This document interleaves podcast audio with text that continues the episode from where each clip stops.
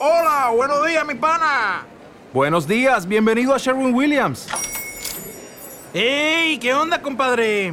¿Qué onda? Ya tengo lista la pintura que ordenaste en el ProPlus app. Con más de 6.000 representantes en nuestras tiendas listos para atenderte en tu idioma y beneficios para contratistas que encontrarás en aliadopro.com. En Sherwin Williams somos el aliado del PRO.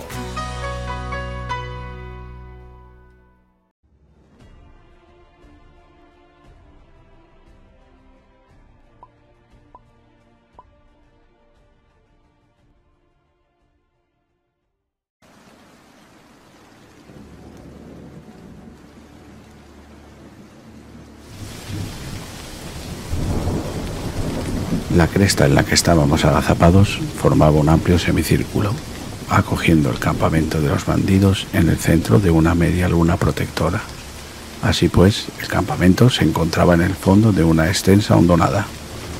Desde nuestra posición vi que la parte de la hondonada que quedaba abierta lindaba con un arroyo que describía una curva. El tronco de un roble gigantesco se alzaba como una columna en el centro de la hondonada protegiendo el campamento con sus enormes ramas. A ambos lados del roble había sendas hogueras. De no ser por la lluvia, ambos habrían ardido ostentosamente, pero en medio de la tormenta apenas arrojaban luz suficiente para que se viera el campamento. Llamarlo campamento quizás sea engañoso, tal vez sería mejor llamarlo acuartelamiento. Había seis tiendas de campaña bajas y a dos aguas, la mayoría para dormir y almacenar material. La séptima era casi un pequeño pabellón, rectangular y lo bastante grande para alojar a varios hombres de pie. Cerca de las hogueras había seis hombres sentados en unos bancos improvisados. Estaban encorvados y abrigados para protegerse de la lluvia, y todos tenían la mirada endurecida y resignada de los soldados expertos. Me agaché detrás de la cresta y me sorprendió comprobar que no sentía ni pizca de miedo. Me volví hacia Martin y aprecié un brillo salvaje en su mirada. ¿Cuántos crees que son? Hay al menos dos en cada tienda. Si su cabecilla ocupa la tienda grande, son trece en total. Y hemos matado a tres. De modo que quedan diez. Como mínimo, diez. Pero podrían dormir hasta cuatro en cada tienda, y en la grande hasta cinco además del jefe. Entonces sería 30 menos 3. De modo que como mínimo nos superan dos contra uno. ¿Te gusta esa proporción? Dos contra uno, no está mal. Contamos con el factor sorpresa y estamos muy cerca.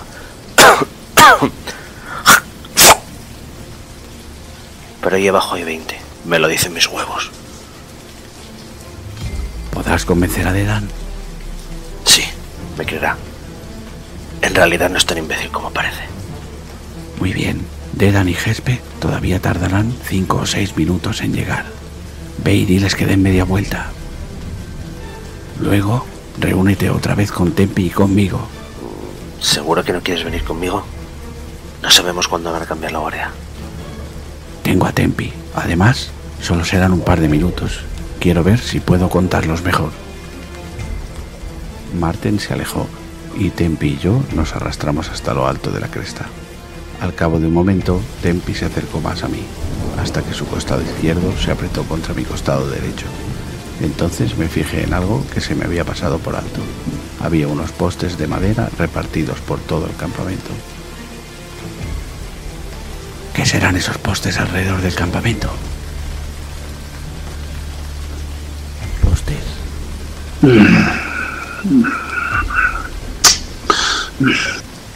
¿Qué crees que deberíamos hacer? Matar unos cuantos. Marcharnos. Esperar. Otros vienen. Nosotros. Saltar detrás árboles. ¿Los atacamos por sorpresa? Los atacamos por sorpresa. Esperamos. Matamos al resto. Explicamos al Mael. Cuando vuelva Marten, podemos atacar. Con el factor sorpresa, Marten podrá darle a tres o cuatro con su arco antes de que tengamos que huir. Seguramente No los matará a todos, pero cualquier bandido herido con una flecha significará un problema menos para nosotros en el futuro. ¿Hay alguna otra manera?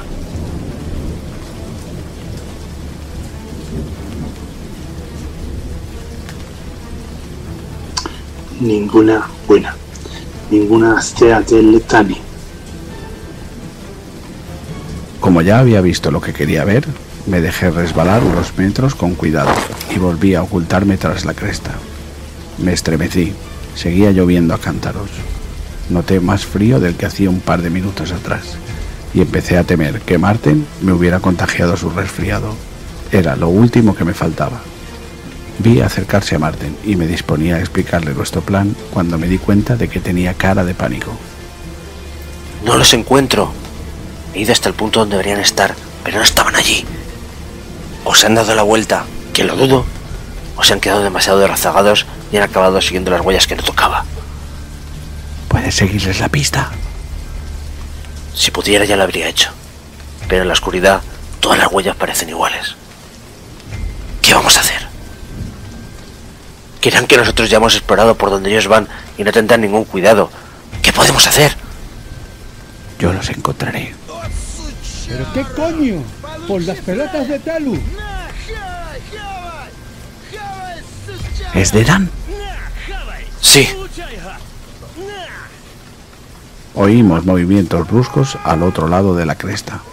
Nos volvimos los tres tan aprisa como creímos prudente y nos asomamos por el borde. De las tiendas bajas empezaron a salir hombres como avispones de un nido.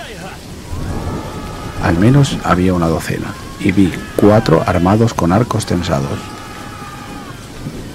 De pronto aparecieron unos tablones que los hombres apoyaron contra los postes, construyendo unos rudimentarios muros de casi un metro y medio de alto. Al cabo de unos segundos, el vulnerable y abierto campamento se había transformado en una verdadera fortaleza. Conté al menos 16 hombres, pero partes enteras del campamento ya no estaban a la vista. Además, había menos luz, ya que aquellos muros improvisados tapaban las hogueras y proyectaban sombras oscuras. mierda. Maldición, maldición, maldición.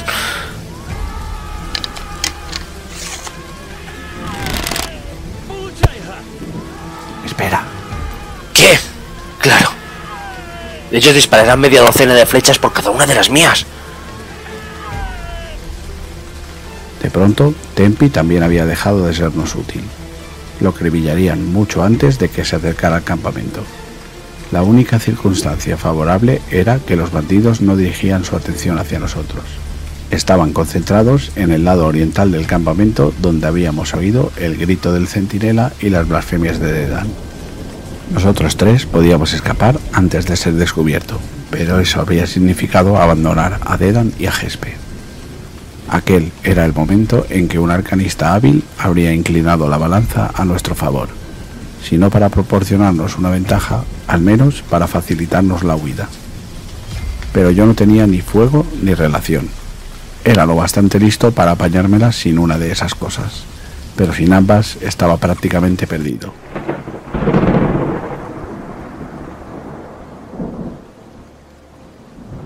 ¿Qué podemos hacer?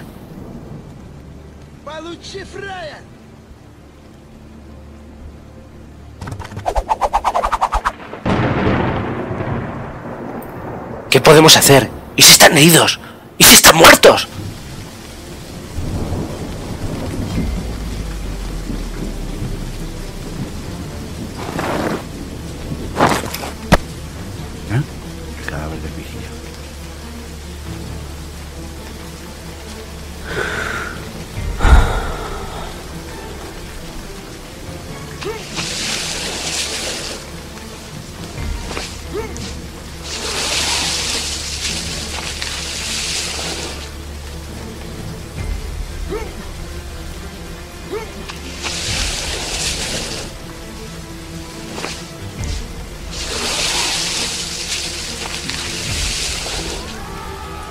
¿Me dejas utilizar tu muerto?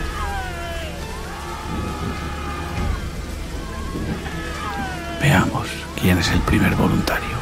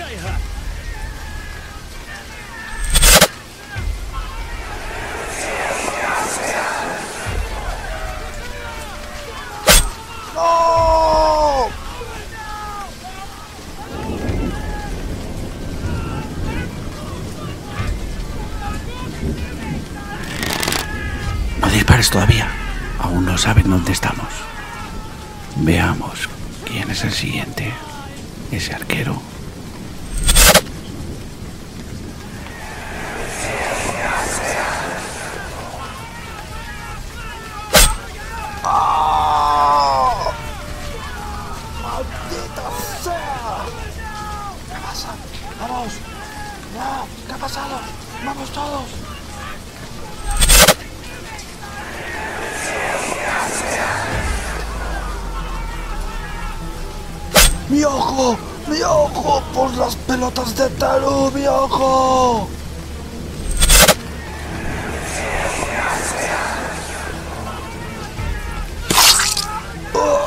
¡Santo Dios! ¡Santo Dios!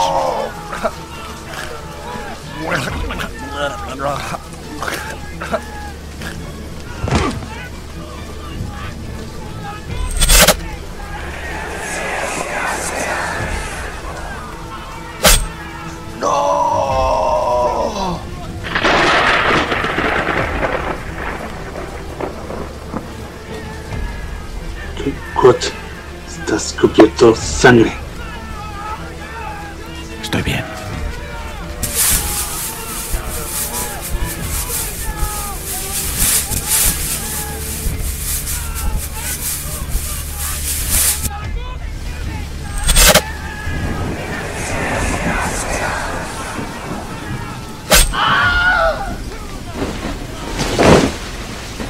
Un hombre salió de la tienda grande que estaba plantada junto al roble. No iba vestido como los demás, sino que llevaba una reluciente cota de malla de cuerpo entero que llegaba casi hasta las rodillas y un casco que le cubría la cabeza. Avanzó sin temor hacia el caos con un andar elegante, evaluando la situación de una sola ojeada. Dio órdenes que el ruido de la lluvia y los truenos me impidieron oír.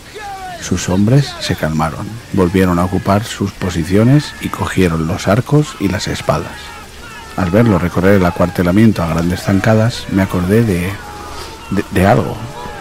Estaba de pie, a la vista de todos, y ni se preocupó de agacharse detrás del muro protector.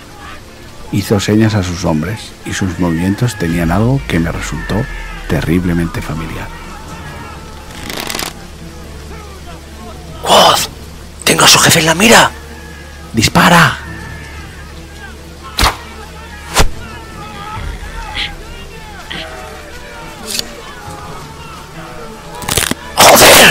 ¡Ni se ha inmutado! Telu poderoso.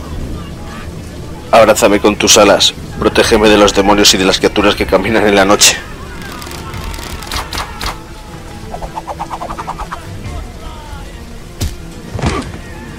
Tempi, Aquí. Ahí. Una flecha. Tempi, tráeme el arco del centinela.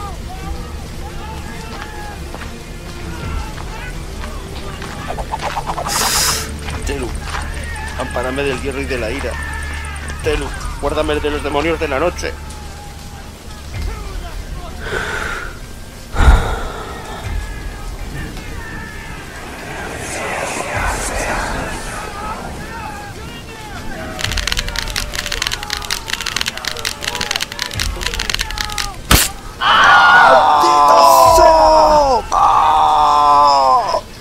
Arco dio una sacudida, zarandeándome el brazo herido antes de soltarse de mi mano.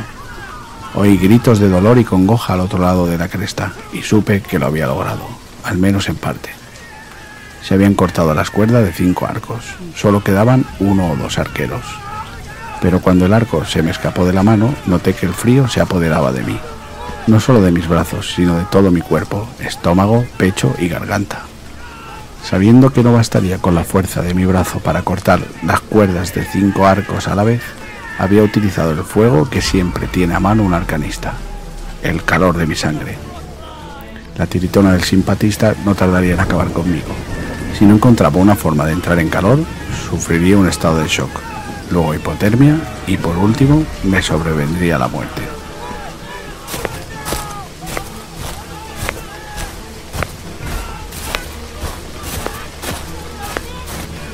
Salí del corazón de piedra y, confuso y tambaleándome, dejé que las partes de mi mente volvieran a juntarse. Helado, empapado y mareado, trepé de nuevo hasta lo alto de la cresta.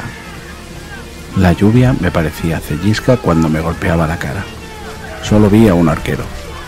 Por desgracia, todavía sabía lo que hacía, y nada más ver aparecer mi cara por encima del borde de la cresta, tensó el arco y disparó con un movimiento fluido.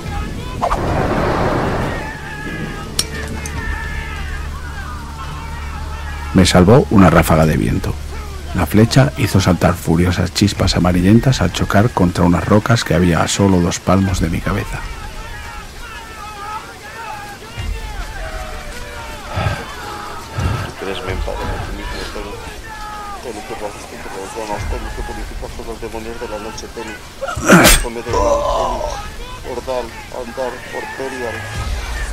Porterial. Ten sálvame, protéjame del hierro y de la ira. Poderoso, poderoso, te lo imploro, te lo imploro, ten lugar a protegerme. De los demonios que vigilan. Caminan por la noche, protégeme del mal. Contra los demonios, contra ángeles. Pero, te lo ruego, ayúdame, apúdame, escucha mi llamada. Te, te, el mismo. No podía matar. Venga por mí en las llamas. Recobré el sentido al oír el murmullo de las desesperadas plegarias de Marten en mis oídos. Tenía los brazos y las piernas fríos como el plomo, entumecidos y torpes. Pero lo peor era que notaba el aletargamiento de la hipotermia apoderándose de mí. Me di cuenta de que no temblaba y supe que eso era mala señal. Estaba calado y no tenía cerca ninguna llama. Me asomé por encima del borde de la cresta y me tranquilicé al ver que no quedaban arqueros. Sin embargo, el cabecilla seguía gritando órdenes y no dudé que encontrarían más arcos o sustituirían las cuerdas. Peor aún, quizá abandonaran sencillamente su refugio y se abalanzaran sobre nosotros. Debía de haber unos doce hombres todavía en pie. Maldita sea, levántate o nos matarán a todos. Marten interrumpió sus oraciones y alzó la cabeza. Le grité algo ininteligible y me agaché para levantarlo del suelo agarrándolo por el cuello de la camisa. Lo zarandeé enérgicamente y lo golpeé con su arco, que tenía en mi otra mano, aunque no sabía cómo había llegado hasta allí. Destelló otro rayo, y entonces vi lo que había visto Marten. La sangre del centinela me cubría las manos y los brazos. La lluvia la hacía resbalar y correr por mi piel, pero no la había limpiado. En la breve y brillante ráfaga de luz, la sangre parecía negra. Marten, aturdido, cogió su arco. ¡Dispara al árbol! ¿Qué? No entiendo. ¡Dispárale!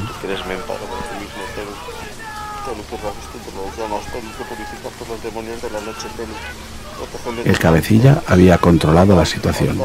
Le vi gritar órdenes, pero yo solo oía la temblorosa voz de Marten. De pronto, el cabecilla se quedó quieto y ladeó la cabeza. Permaneció inmóvil como una estatua, como si escuchara algo.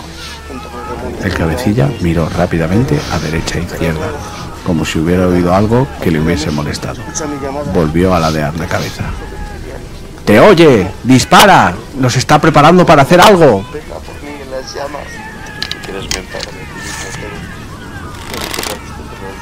Marten apuntó al árbol que se erguía en el centro del campamento. El viento lo azotaba. El cabecilla giró la cabeza, como si escudriñara el cielo. Sus movimientos tenían algo que me resultaba terriblemente familiar. Pero a medida que la tiritona del simpatista me atenazaba, mis pensamientos iban volviéndose más y más vagos. El jefe de los bandidos se dio la vuelta y se metió en su tienda. ¡Dispara al árbol!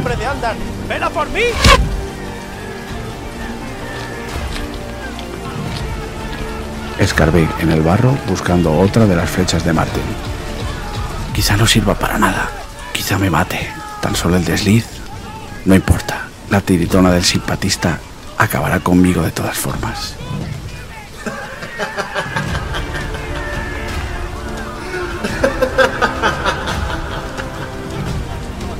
Lo mismo arriba que abajo.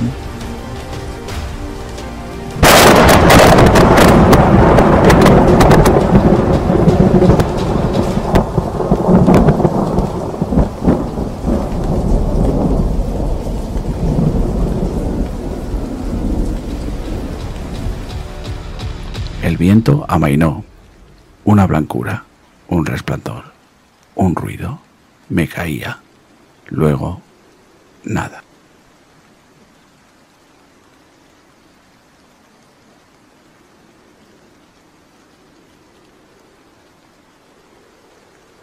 ¿No se merece tu familia lo mejor? Entonces, ¿por qué no los mejores huevos? Ahora, Egglands Best están disponibles en deliciosas opciones. Huevos clásicos, de gallina libre de jaula y orgánicos de Egglands, que ofrecen un sabor más delicioso y fresco de granja que le encantará a tu familia. En comparación con los huevos ordinarios, Egglands Best contiene la mejor nutrición como 6 veces más vitamina D, 10 veces más vitamina E y el doble de omega 3 y B12. Solo Egglands Best. Mejor sabor, mejor nutrición, mejores huevos. Visita egglandsbest.com para más información.